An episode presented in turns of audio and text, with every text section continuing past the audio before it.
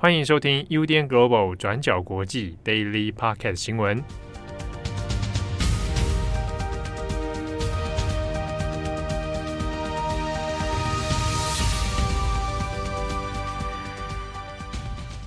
Hello，大家好，欢迎收听 UDN Global 转角国际 Daily Podcast 新闻。我是编辑佳琪，我是编辑慧仪。今天是一月十八，星期二。好，那今天一样有几则重大的国际新闻要跟大家分享。首先呢，第一则是关于阿拉伯联合大公国 UAE。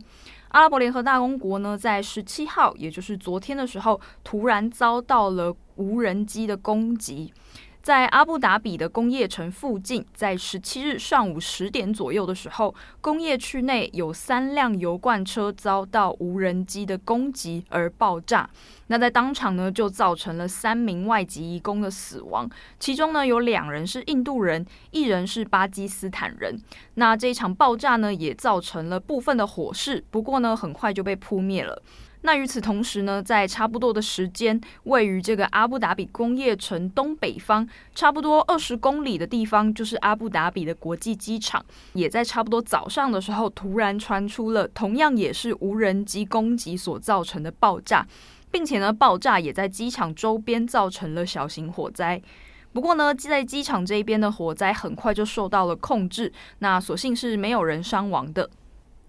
根据目前的一些国外报道呢，在这一两场爆炸发生之后，目前正在也门内战的胡塞军已经出面声称这是他们所做的攻击行为了，目的是要为了 UAE 进行复仇。因为呢，在也门内战当中，UAE 与沙乌地阿拉伯都是长期协助也门政府军的。那也门政府军就是在对抗胡塞军，而胡塞军的背后呢，则是有伊朗在做军事方面的支持。目前，UAE 的外交部已经发出声明，表示要强烈谴责胡塞军对于该国领土和民用设施发动了袭击的行为。他们呢也表示将会保留对这些恐怖袭击与犯罪做出后续行动的权利。此外呢，美国也同样发出了谴责声明，是由国家安全顾问杰克苏利文他发表的内容呢，指出说美国政府强烈谴责今天发生在阿布达比的恐怖攻击事件，造成了三位平民的丧生。那在刚刚前面，我们有提到说，这一次的攻击事件，其实背后的原因呢，是远在也门的内战，政府军是由 UAE 和沙乌地阿拉伯所支持的，而伊朗呢，则是支持胡塞军。那这一次的内战呢，其实主要是从二零一四年到二零一五年左右开始的。最起初呢，是在也门的西北部的什叶派武装教团胡塞军他们所开始的军事行动。他们呢，因为中央政府的贪腐啊、无能啊，发起了大规模的叛乱。在当时呢，胡塞军他们就很迅速占领了也门那时候的首都沙那，甚至呢还软禁了当时的总统哈迪。不过呢，后来哈迪他就逃出了胡塞军的软禁，逃到了也门的南方港口亚丁，并且在支持者的协助之下重建了南方政府。从此呢，也门就陷入了南北内战的情境，在中间还经过很多次跌宕了，也曾经有盖达组织的高度介入等等。不过呢，现在的局势大致上就是政府军在对抗胡塞军。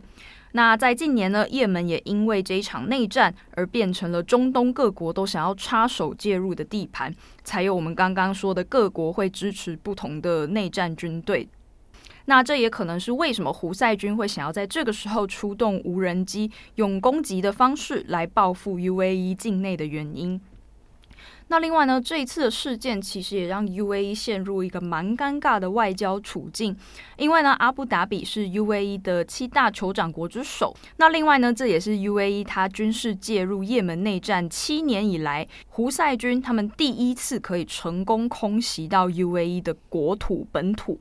那也很值得注意的事情是，也有很多的评论就在怀疑说，这一次胡塞军他们已经面对自己国内战况这么焦灼的情况，还有他们自己自己的实力，到底有没有办法真的可以用自己的无人机就侵入了 UAE 的本土，还可以进行恐怖攻击呢？背后是不是其实还有伊朗在支持入侵 UAE 的行动？那这个部分呢，还需要等待后续的调查才能够确定。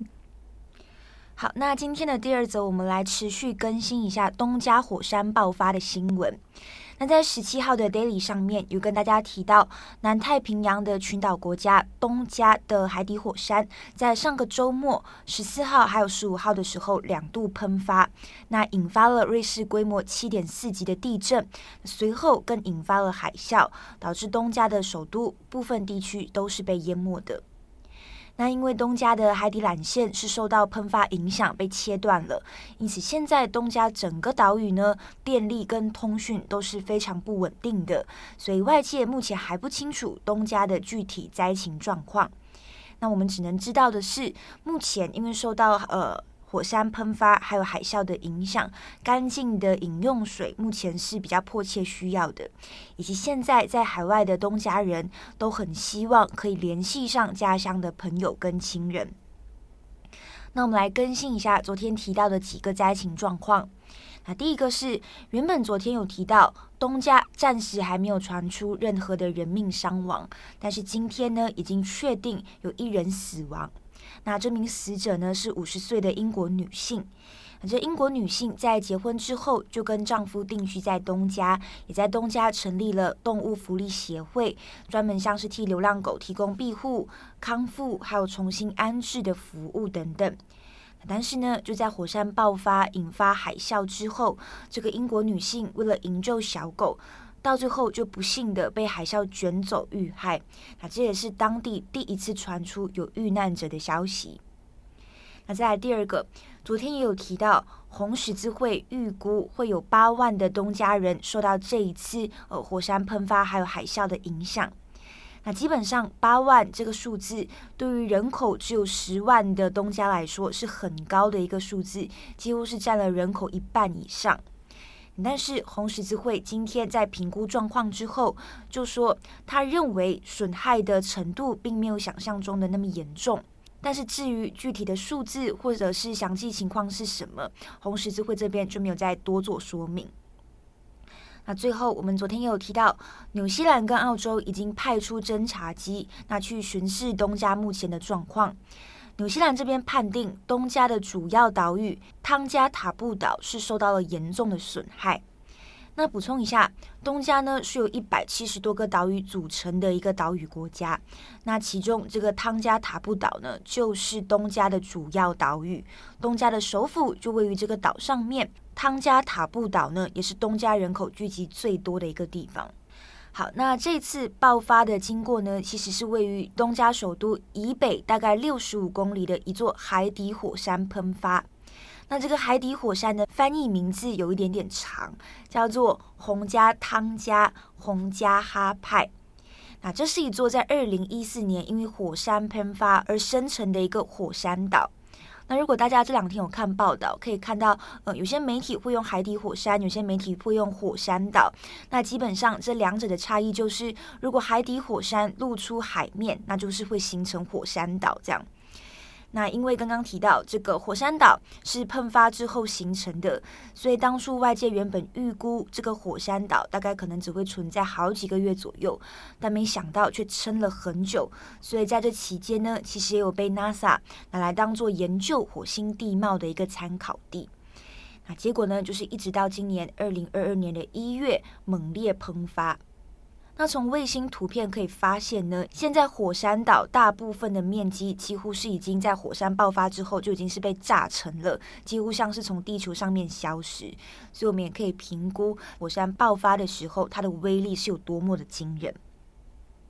好，那以上大概就是东加的最新灾情状况。那如果有进一步的重大消息，我们也会再跟大家更新。好，下一则呢是关于中国的人口数报告。又到了差不多每年一二月的时候呢，中国当局都会发布一个人口统计的报告。那在一月十七日的时候呢，根据中国政府所公告的最新人口数字，全中国的人口数呢是来到了十四点十三亿人。不过，还蛮值得注意的事情是，中国的新生人口数，就是出生婴儿数，已经是连续的第五年下降，并且呢，已经来到了中国当代史上最低的记录。那根据中国国家统计局他们今年所提供的这个最新资料呢，二零二一年全国的人口出生率是千分之七点一八，那全国的出生人口数是一千零六十二万人，只比死亡人口数一千零十四万人稍微高一点，就是相减是四十八万人嘛。也就是说，在二零二一年全中国的增加人口只有四十八万人。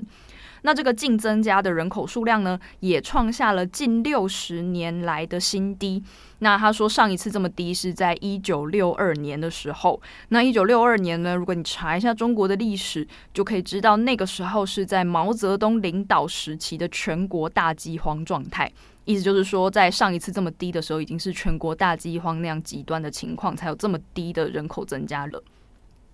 那《华尔街日报》呢也指出说，这代表着中国很快就要开始迎来总人口数不断下降的日子。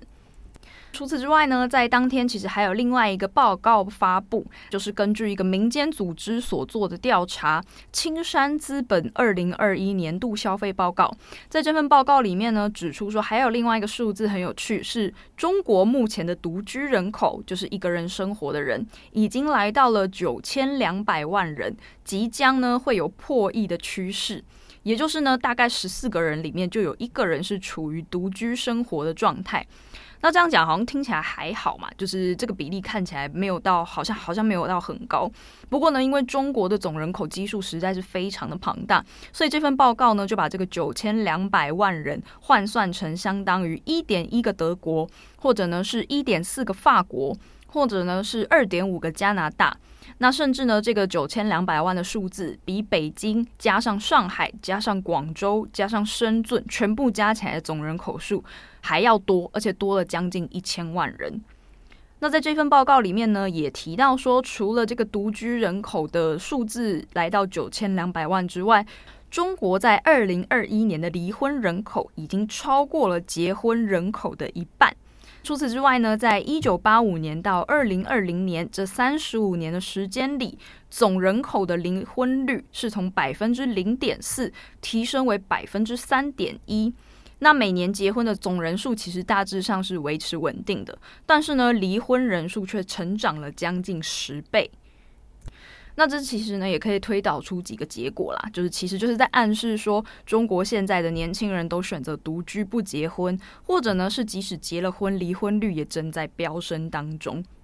不过这个结论其实好像也没有很意外嘛，因为就比方说像是在很多的社群上，像是微博啊，或者是小红书啊等等上面，就是在这一些网站上，其实都蛮容易看到很多年轻的网友是对于结婚或者是买房等等这些事情都是压力非常大的，所以应该也是不难解释说他们的出生率不断的下降，结婚率也是不断的呃停滞的这个状况是有关的。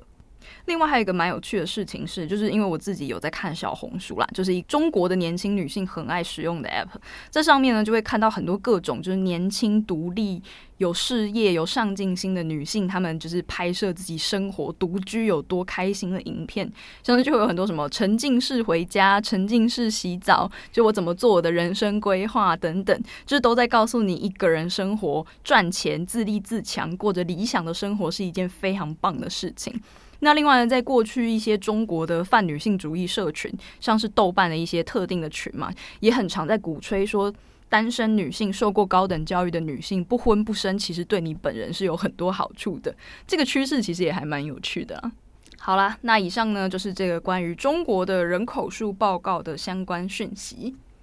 好，那今天的最后一则，我们来讲一下印尼的新首都名称。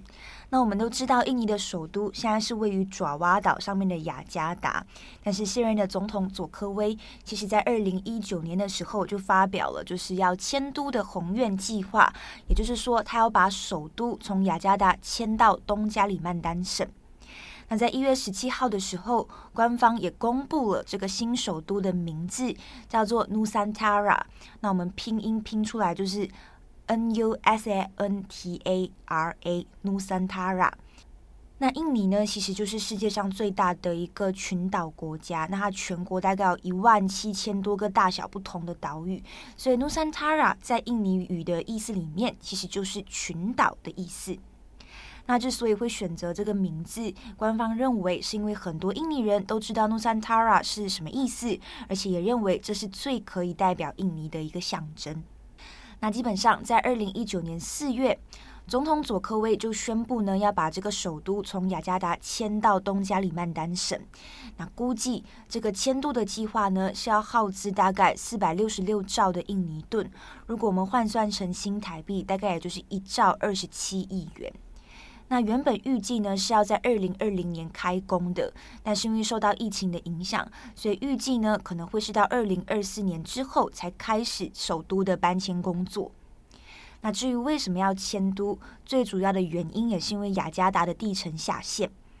雅加达的部分地区呢，地层下陷的状况是非常严重的，像是一年下陷可以达到二十五公分，那也是全球主要滨海城市平均下陷速度的两倍。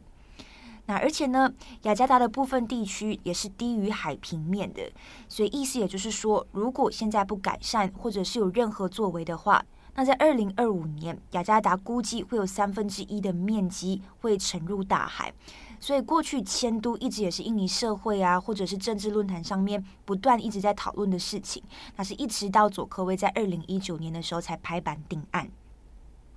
那尽管是迁都，但是佐科威在之前也有提到说，诶，不会因此忘记雅加达。那发展雅加达还是政府的优先工作。那也期望雅加达还是可以成为区域或者是全球的商业、金融还有服务中心这样子。